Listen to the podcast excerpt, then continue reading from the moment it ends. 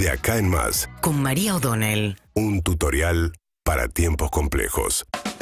Bueno, diciembre es, eh, inaugurando justamente diciembre, siempre un mes muy complicado para la Argentina, en términos también de cierta memoria histórica, ¿no? Lo que pasaba justamente un diciembre del 2001, hace 20 años. Se van a empezar a cumplir algunos aniversarios este, bastante dolorosos.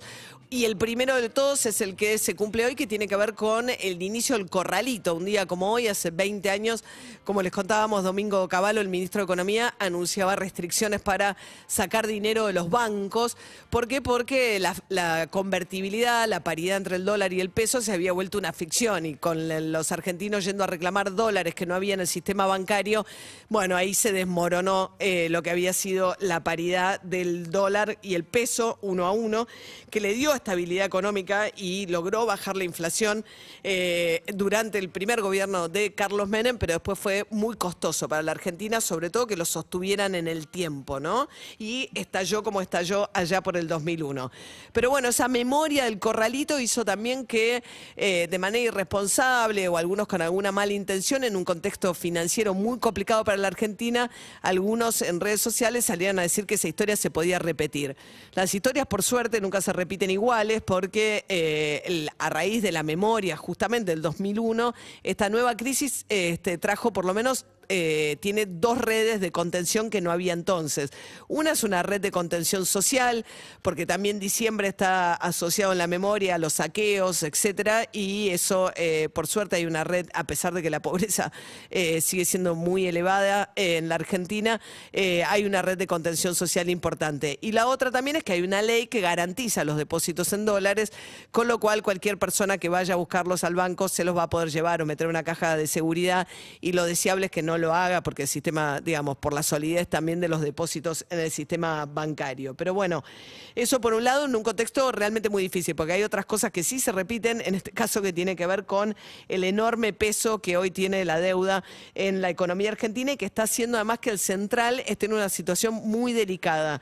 Cerramos el mes de noviembre con el segundo mes del año mayor de pérdidas de reservas del Banco Central, que, bueno, por un lado financia las importaciones, pero intentando contener también los distintos tipos de dólares, a pesar de que hay superávit comercial, es decir, que Argentina exporta por un valor superior a lo que importa, el central así todo pierde dólares. Eh, ayer perdió 135 millones de dólares y ahora se viene el 18 de diciembre un vencimiento de capital por el crédito al Fondo Monetario a la Argentina, que es cercano a los 1.900 millones de dólares. Cecilia Todesca ayer dijo que la Argentina va a cumplir con ese vencimiento y eso pone a la Argentina en una situación muy delicada para las próximas semanas.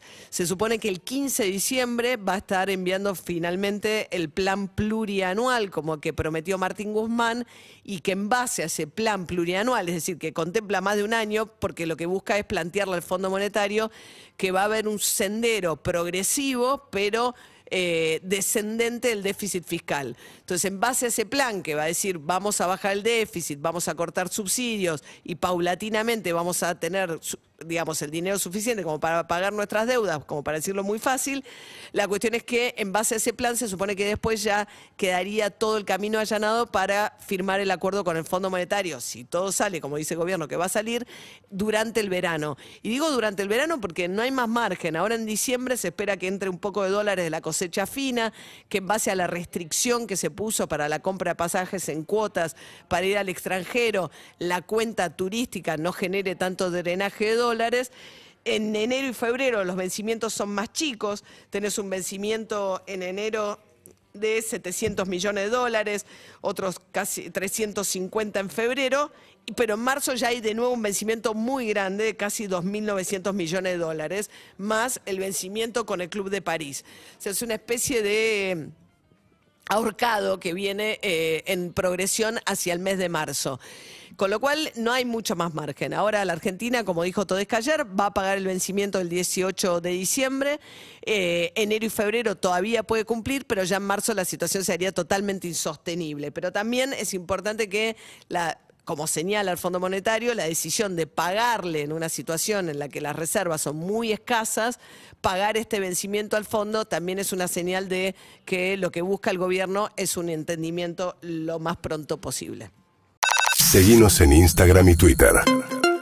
Arroba Urbana Play FM.